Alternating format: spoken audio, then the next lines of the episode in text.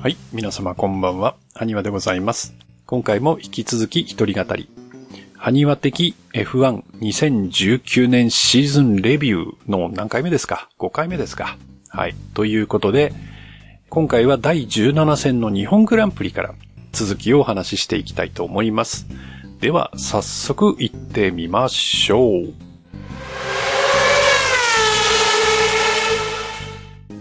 というわけでですね、第17戦日本グランプリです。こちらは10月13日に行われております。鈴鹿グランプリですね。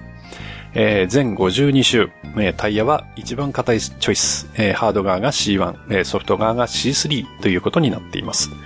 なんですが、この時ちょうどですね、日本列島には台風19号が来ておりまして、金曜日はね、普通にセッション行われたんですが、土曜日予選ですよね。予選はもうできないだろうと。大雨で。ということで、えー土曜日はサーキット全体がクローズになりまして、えーなんと、日曜日の午前中に予選をやって、えーそれから、ん？昼からか、えー予選をやって、えーその後、えーそのまま決勝をやりましょうという、なんと、ワンデイトーナメントと言っていいんですかね。はい。そういう、ちょっと変則的なあースケジュールになりました。で、えー日曜日に行われた予選。こちらではですね、えーベッテルがポールを取ります。え1位ベッテル、2位ルクレールということでフェラーリのワンツー。やっぱりフェラーリ早いんですね、後半。うん。で、3位にはボッタス。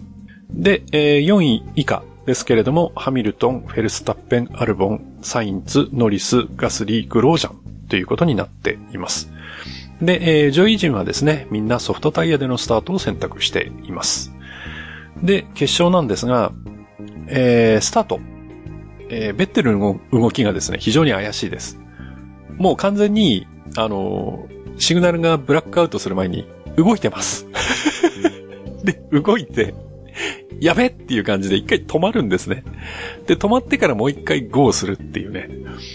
はい。かなりフライング臭い動きをします。で、やっぱり一回止まっちゃう分、出遅れるんですね。はい。で、えースタートをうまく決めたボッタスがトップに立ちます。で、えーハミルトンをかわしたフェルスタッペンが、ターン2で、えー外側から、えールクレールを抜いていこうとするんですが、ここでルクレールがフェルスタッペンと接触しちゃうんですね。ちょっとバランスもくる崩してたのかな？ルクレールの方が。というわけで、フェルスタッペンと、えー接触をしてしまって、フェルスタッペンはそのままコースアウトをしてしまうと。で、この時にですね、会場からは、やっぱりね、ホンダの応援団が多いですから、フェルスタッペンを応援してる人が多いわけですよね。で、えールクレールと当たって、フェルスタッペンがコースアウトした瞬間、中継のね、映像でも、あーというため息が、はい、聞こえておりました。はい。で、やっぱりね、えーは、弾き飛ばされたフェルスタッペンだけでなく、ルクレールの車にもダメージがあるんですね。で、そのままルクレールは走り続けているんですが、車がダメージがあってですね、あっちこっちからそのパーツがポロポロポロポロ飛び散っていくわけです。はい。で、えーこれもですね、あのー映像もあるんですけれども、えールクレールの後ろを、えーハミルトンが走ってるんですが、その飛んだパーツがですね、ハミルトンの車に当たって、ハミルトンの車もミラーかなんかを壊すんですよね、確か。はい。というわけで非常に危ない状況を起こしてしまいます。で、4周目にルクレールは入ってきて、ソフトタイヤからミディアムタイヤに履き替えて、フロントウィングも交換して出ていくということになります。で、ちょっとね、まあ、ぶつけられて、コースアウトしてしまったフェルスタッペン、一生懸命走ってるんですが、やはり、ちょっとこれは今日のレースはもう見込めないだろうということで、えー14 14周目の終わりにピットインしてそのままリタイアということになってしまっています。ホンダのね、えー母国グランプリというかホームレースでね、ちょっと残念な結果となってしまいました。で、えータイヤ交換は16周目あたりから始まります。で、16周目にアルボンがソフトからミディアムに履き替え。で、17周目にはベッテルがソフトからソフトへ乗り換え。ということで、もうここで2ストップですね。ベッテルはね。で、18周目、ボッタスはソフトから、えーミディアムに乗り換えをしていくということになります。で、ここでボッタスに、えーメルセデスのチームから無線が飛びます。ハミルトンはワンストップで、こちらはツーストップだから、お前はプッシュしてけということでですね、檄が飛びます。ということで、ワンストップ作戦だと言われたハミルトンは22周目になって入ってきて、ソフトからミディアムに乗り換えをしていきます。で、えー32周目。えー、ベッテルが2度目のピットイン、えー、2ストップですからね。で、ソフトからミディアムに乗り換えて出ていくとということになります。で、この時点での順位は1位がボッタスで、その後ろがハミルトン、そしてベッテル、アルボン、サインツという順番になっています。で、37周目、えー、ボッタスも2ストップですから、37周目に入ってきて、ミディアムからソフトに乗り換えて出ていくということになります。で、43周目、えー、いけなかったんですね。えー、ハミルトンが入ってきて、ミディアムからソフトに乗り換えをしていくということになります。で、えー、この段階で順位がボッタス、ベッテル、ハミルトン、アルボン、サインツという形になります。で、えー、ファイナルラップの53周目。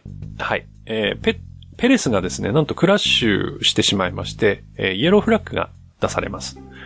で、えー、ハミルトンはですね、えー、ベッテルをどんどん追いかけているんですが、まあ、ハミルトンの方がタイヤ若いんでね。はい。あの、追いかけていくんですが、なんと、システムのトラブルがあってですね、えー、先ほど僕全52周って最初言ったと思うんですが、本来であれば53周のレースだったんですが、システムのトラブルで52周でチェッカーフラッグがあのシステム上掲示されてしまっています。というわけで、なんと一周早くレースが終了ということになってしまいます。なので、ペレスのクラッシュっていうのは、あの、レース終了後のクラッシュという扱いになることになるわけですね。はい。で、えー、ボッタスが優勝して、ベッテルが辛くも2位を守るという形になってしまいます。で、順位。えー、1位ボッタス、2位ベッテル、3位ハミルトン、4位アルボン、えー、5位サインツ、6位ルクレール、7位ガスリー、8位ペレス、えー、9位ストロール、10位クビアット、ということでですね。6位でフィニッシュしたルクレールは、フェルスタッペンとの接触によって5秒のタイムペナルティ。そして、えー、その後でですね、えー、パーツをどんどん撒き散らして、コース上で危険な状態を作り出したということで、こちらでも10秒のタイムペナルティを食いまして、えー、結果としては、えー、7位降格ということになっています。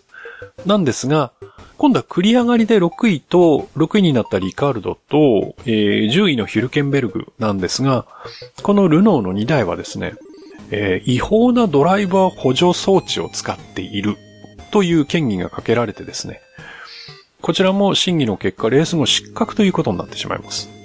というわけでですね、先ほど言ったような順位になっているということです。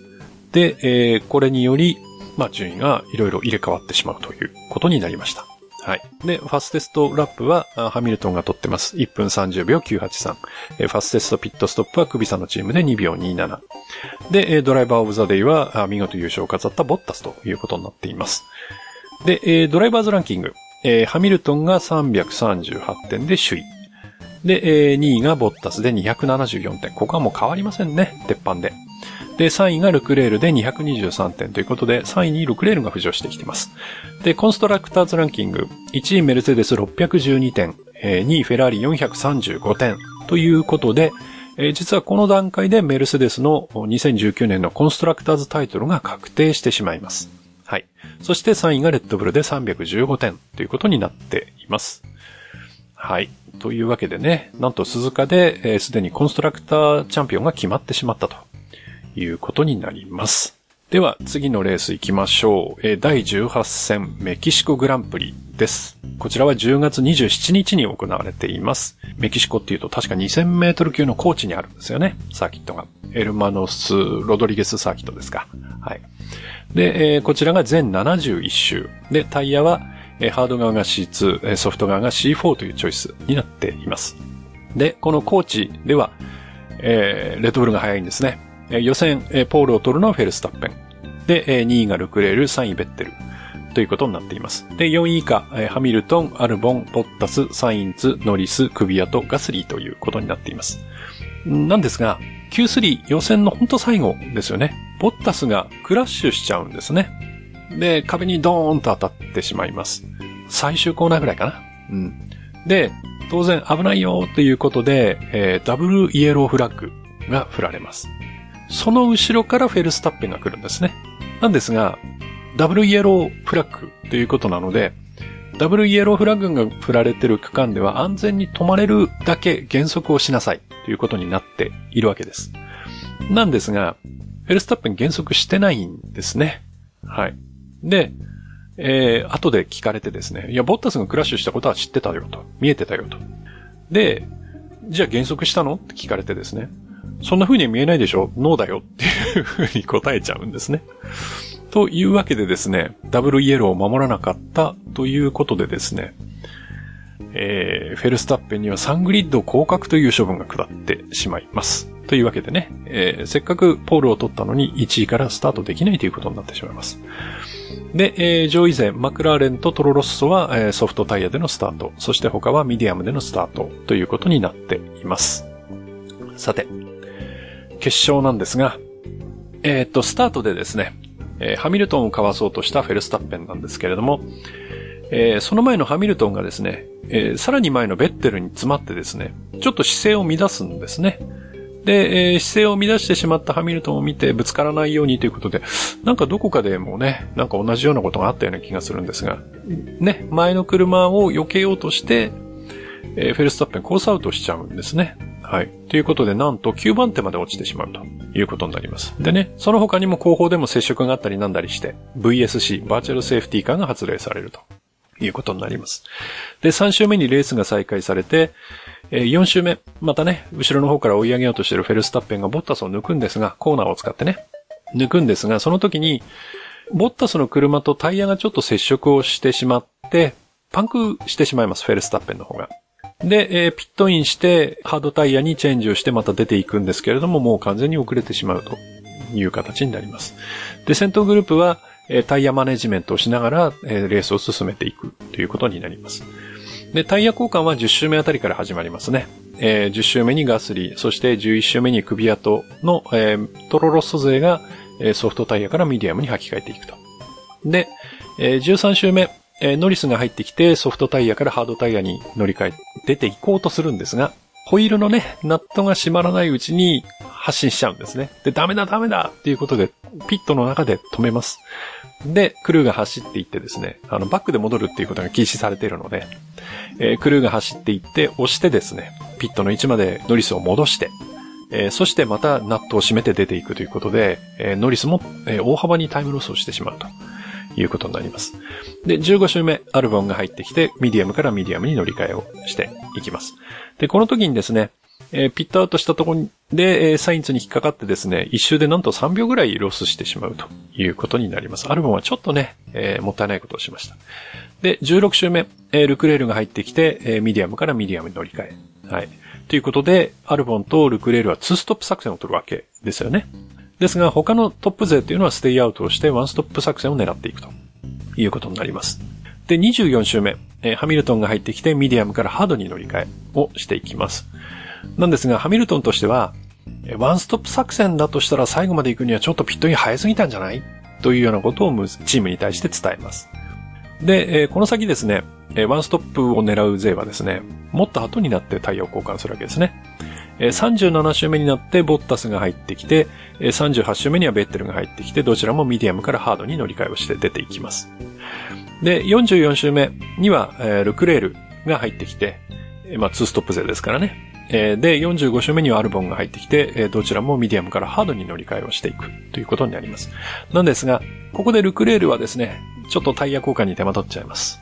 俺たち何やってんだよって感じなんですが、ここでピットストップがなんと6秒もかかってしまうということになります。他のところはね、2秒とか3秒で出ていってるんで、黙っててね、3秒4秒の遅れになってしまうということですよね。はい。でえ、この時点での順位というのがトップがハミルトンで、ベッテル、ボッタス、ルクレール、アルボンという順番になっています。はい。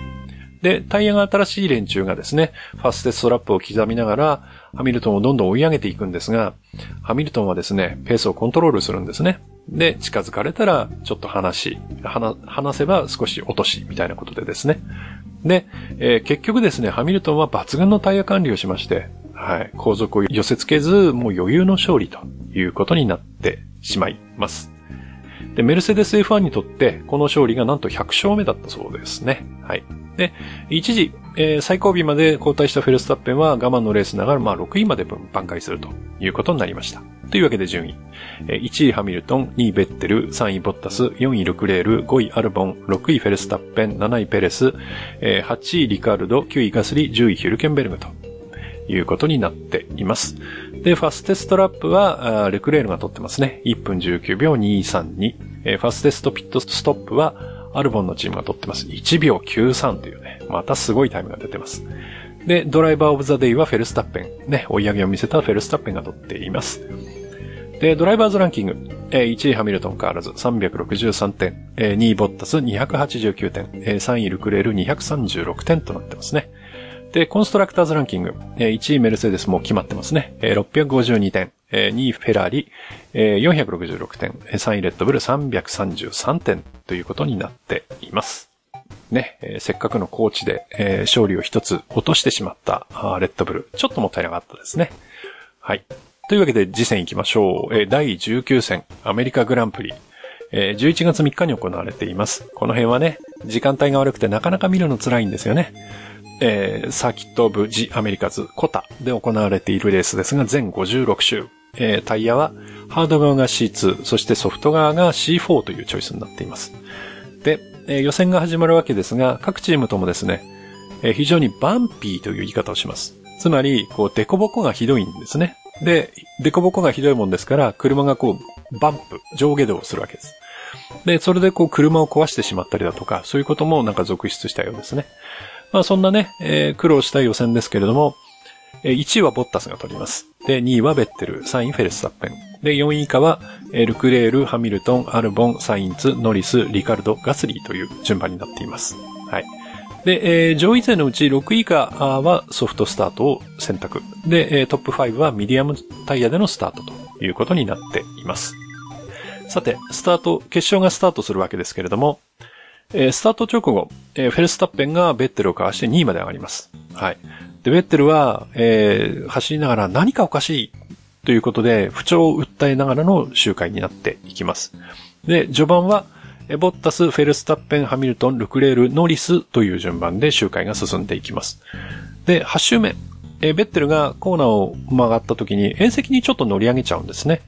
で、その拍子でなんでしょうか？それとも最初から言ってた何かおかしいというのがこれの呼び水だったんでしょうか？それはわかりませんが、え右のリアサスを壊してしまいます。でも車がもう傾いちゃいまして、もう全然走れる状態じゃないっていうことで、えベッテルはここでリタイアということになってしまいます。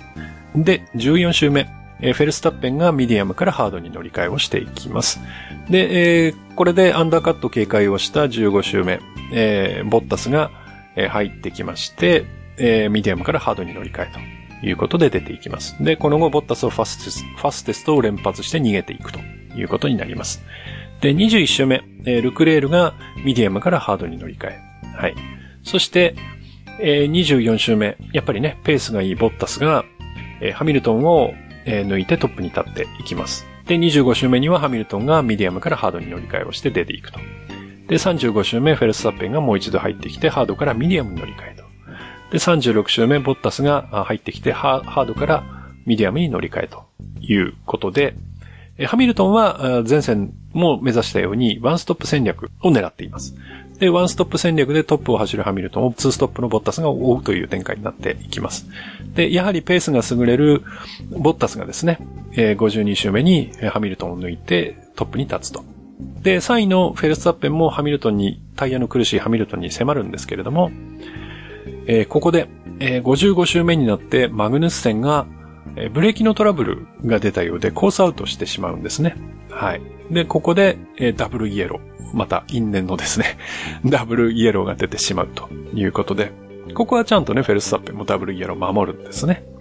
というわけで、えー、フェルスタッペンの追撃もここまでということになってしまいまして、えー、ボッタスが余裕の勝利ということになりました。というわけで順位。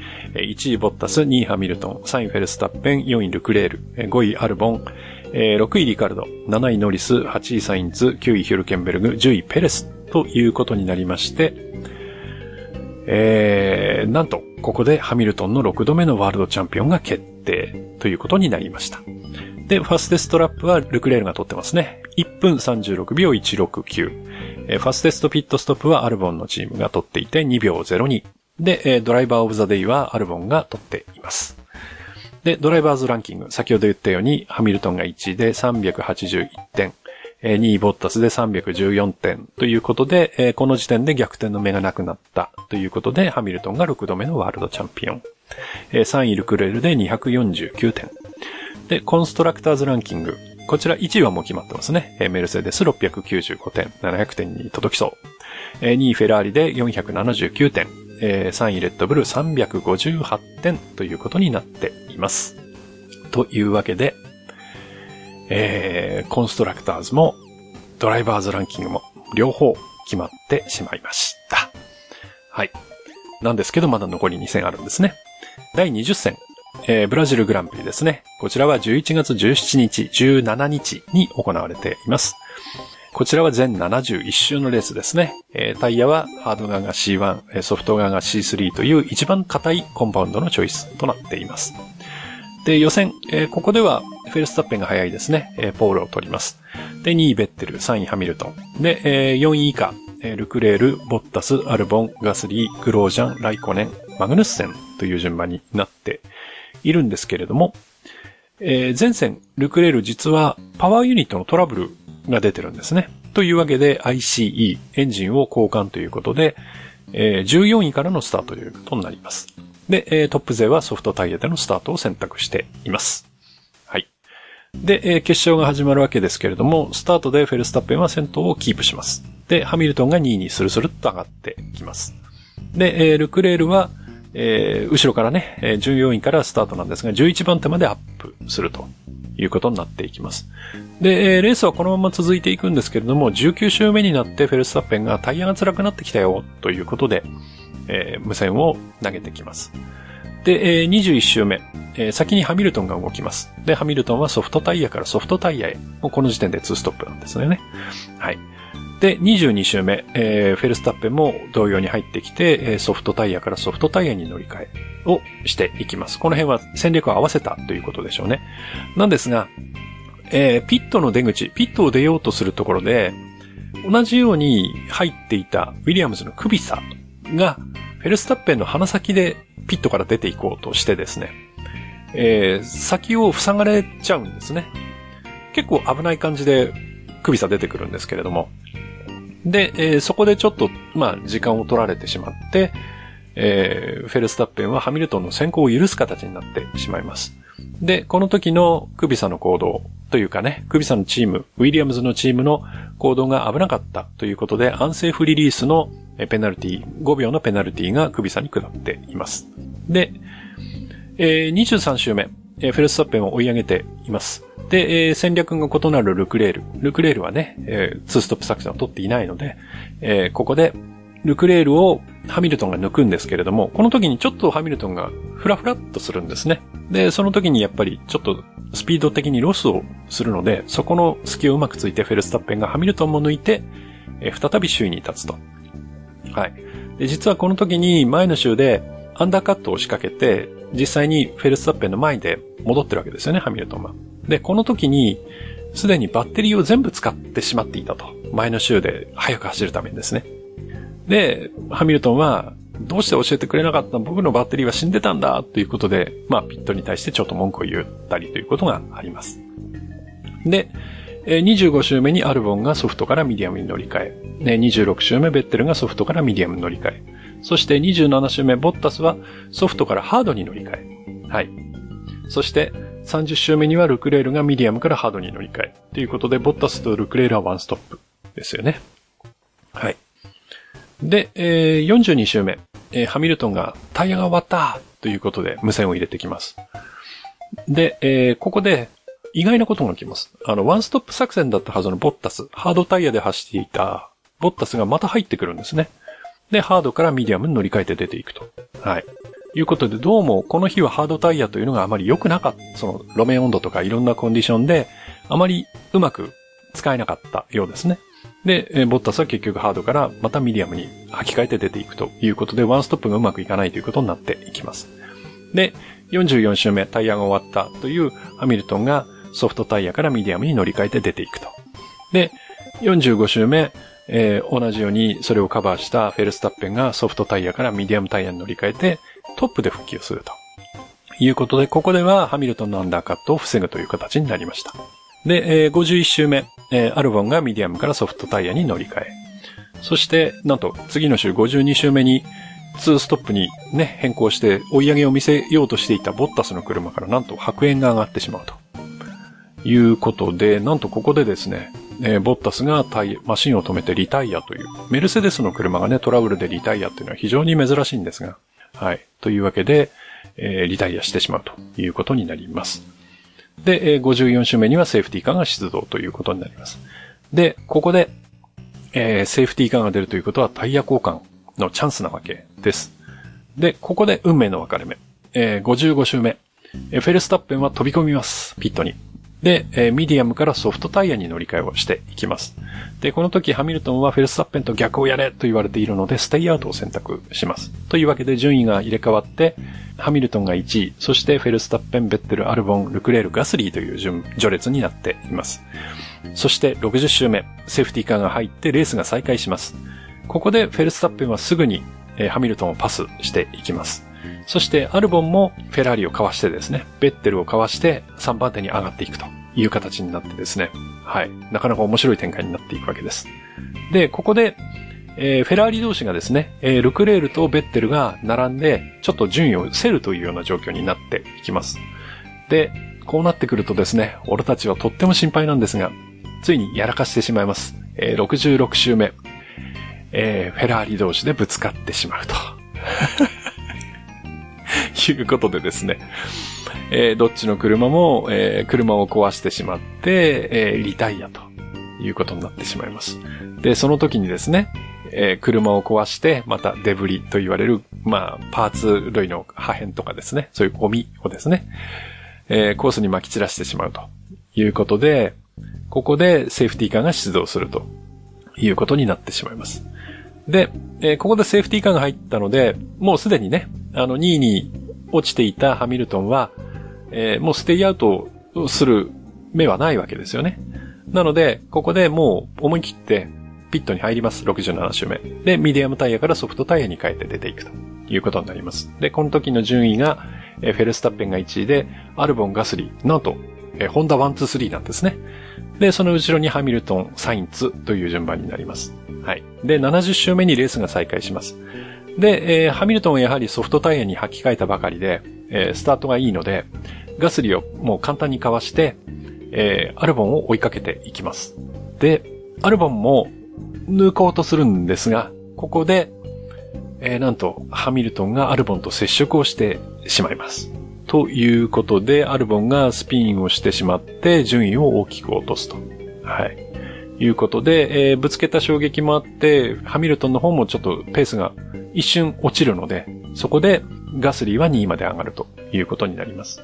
で、えー、まあ、フェルスタッペンは余裕なんですが、えー、2位のガスリーと、その後ろからハミルトンが再度追いかけてきて、えー、本当にもう抜くかというところまで追い上げるんですが、ギリギリでガスリーが、逃げ切ってゴールラインを横切るというようなフィニッシュを迎えます。というわけで、フェルスタッペン初の、ポールトゥウィンで優勝を飾るということになります。で、順位の方ですが、1位フェルスタッペン、2位ガスリー、で、3位にハミルトンが入るんですが、まあ、先ほどの行為ですね。アルボンとの衝突が審議されて、ここで5秒ペナルティを食らうということになってしまいまして、3位にはなんとサインツが入る。そして4位ライコネン、5位ジョビナッツィ、6位リカルドで、7位まで落ちたハミルトン、そして8位ノリス、9位ペレス、10位クビアトということになります。というわけで、えー、ホンダ勢ワンツー、そしてサインツが嬉しい初表彰台という結果になりました。で、えー、ファステストラップは、えー、ボッタスが取ってますね。1分10秒698。そしてファステストピットストップはフェルスタッペンの1秒82ということでまた凄まじい記録が出ています。ドライバーオブザデイはポルトゥウィンを見事に飾ったフェルスタッペンが取っていますね。えー、ドライバーズランキング。1位ハミルトン387点でチャンピオン。2位ボッタス314点。で、優勝を飾ったフェルスタッペンが3位に踊り出て260点。で、コンストラクターズランキング、メルセデスが700点超え、701点。2位フェラーリ479点。そして3位がレッドブルで383点となっております。で、いよいよ最終戦ですね。えアブダビグランプリ12月1日に行われています。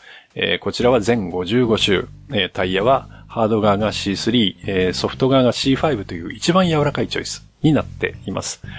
で、えーアブダビグランプリ、このサーキットは、えーメルセデスが得意とするサーキットということで、予選では、えーポールをハミルトンが取ります。で、2位ボッタス、3位フェルスタッペン。で、4位以下は、ルクレール、ベッテル、アルボン、ノリス、リカルド、サインツ、ヒュルケンベルグという順番になります。なんですが、ここでもまた、俺たちが発動してるんですね。えールクレールは実は Q3 の2回目のアタックで、えートラフィック、他の車に引っかかって、えー時間切れをやってしまうということで2回目のアタックができずと。はい。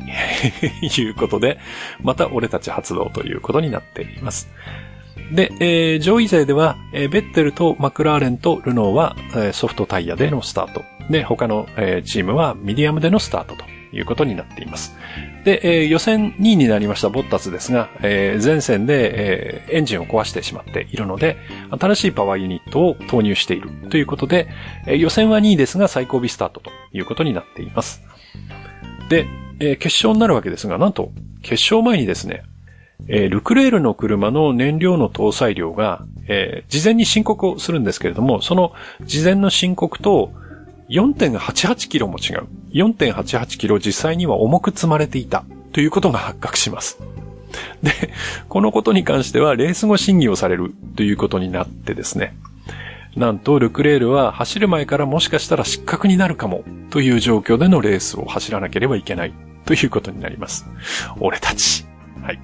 というわけでですね、えー決勝の方がスタートするわけですけれども、スタート直後、えーガスリーがですね、えストロールに、まあ、後ろから疲れまして、で、まあ、姿勢を崩してしまって、えさらに前のペレスと接触をしてしまって、レーシングポイントの荷台にやられてしまって、えフロントウィングを壊すという、え目に遭ってしまいます。はい。で、もちろんピットインをしなければいけないということになってしまいます。はい。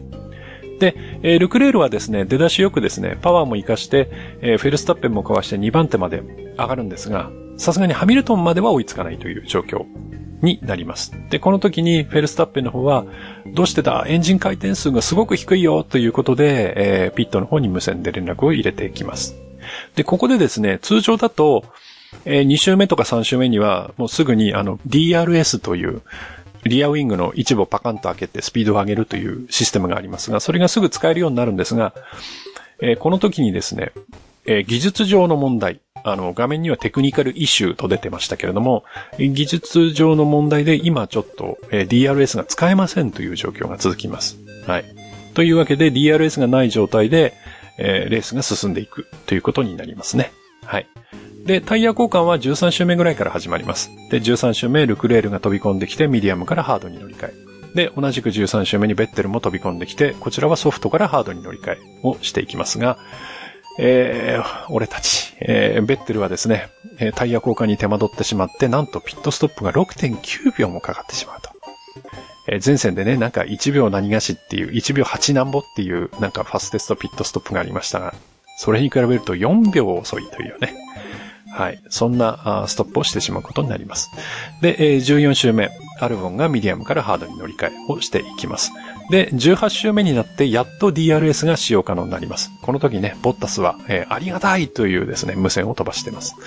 で、えー26周目になって、フェルスタッペンがミディアムからハードに乗り換え。フェルスタッペンだいぶ引っ張りましたね。で、えー27周目にはハミルトンがミディアムからハードに乗り換えをしていきます。えーこの時点でハミルトンとルクレールの差が6秒、そしてルクレールとフェルスタッペンの差が4秒ということになっています。で、30周目、えーボッタスが入ってきてミディアムからハードに乗り換えて6番手で復帰をしていくという形になります。で、先ほど4秒あったフェルスタッペンのなんですけれども、32周目に、えー追いついてルクレールをパス、フェルスタッペンはルクレールをパスしていきます。はい。で、この時にですね、フェルスタッペンは、スロットルの開け閉めでものすごい、開け始めか。開け始めですごいラグだよ、と。うん。エンジンの問題を何とかしてくれ、とっても走りづらいよ、という無線を入れてきます。なんですが、えールクレールをね、楽々とパスしてるわけですよね。で、それに対してチームの方からは、でも君のペースは十分速いぞ、ということで無線が入ります。で、39周目。えールクレールがピットに入ってきて、ハードタイヤからソフトタイヤに乗り換えていくと。で、同じくベッテルも入ってきて、ハードタイヤからミディアムに履き替えて出ていくということで、えー、フェルスタッペンは順位を守れるわけですよね。後ろが空いちゃうので。で、ここでまたあ無線を飛ばします。フェラーリは2ストップかいっていうことを言うわけですね。はい。で、今そうやって喋ってる君の後ろで聞こえたよ。つまりそのフェラーリが止まってて、ピットから出ていくそのタイヤのキュルキュルっていうスキール音っていうやつが聞こえたよっていうことをですね、フェルスタッペンは言うわけですね。恐ろしいですね、この人は。はい。というわけでですね、結局、なんと53周目の終了時にですね、ファステストラップを記録すると。なんか、今季ね、何度も見たような気がするんですが、そんな余裕のタイヤマネジメント、余裕のレース運びをしたハミルトンがポールトゥウィンを飾るということになります。はい。で、えー、順位の方ですけれども、1位ハミルトン、2位フェルスタッペン、3位ルクレール、4位ボッタス、5位ベッテル、えー、6位アルボン、7位ペレス、8位ノリス、9位クビアと10位サインツということで、サインツは最終ラップで10位をもぎ取って1点獲得して、ドライバー選手権で6位に入るという、はい、ことになります。で、先ほど言ったルクレールの燃料搭載量の問題については、結局罰金のみという結果になりました。うん、いいんでしょうかね。はい。というわけで、ルクレールのサインは確定します。さて、えー、ファステストラップですけれども、ハミルトンが取ってますね。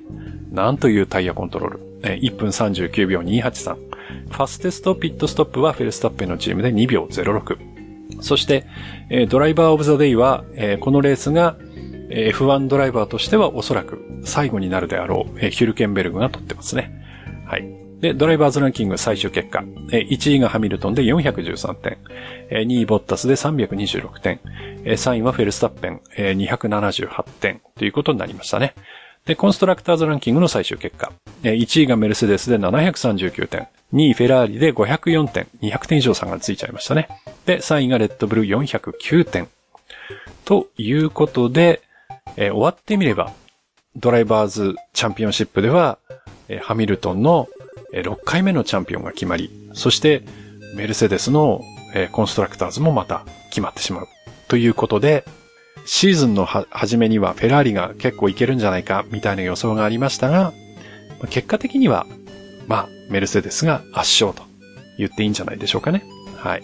果たしてね、この辺の、えー、チャンピオンシップの育成が、えー、来年、まあ2020年、フェラーリがどれだけ巻き返せるのか、そしてレッドブルホンダ2年目、どこまでいけるのか。うん。特にね、スペック4はかなりパワーも見せているので、その辺が非常に楽しみかなというふうに思います。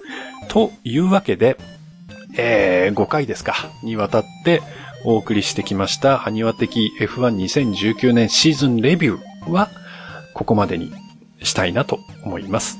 で、今回は、えー、愚者の宮殿ではなく、愚者級4の、えー、枠として、えー、レース結果だけに限定してお送りをしてきました。で、いつもね、え、愚者級で話をしているレースとレースの間のまあいろいろあるごたごた。特に私が F1 で好きなところに関しては、どこかでね、また機会を設けて話ができればいいなというふうに思っておりますので、まあね、それが楽しみな方は、ちょっとだけ期待をしていただければいいかなというふうに思います。では、5回にわたる F1 レビューシリーズえー、聞いていただきましてありがとうございました。この辺で失礼したいと思います。どうもありがとうございました。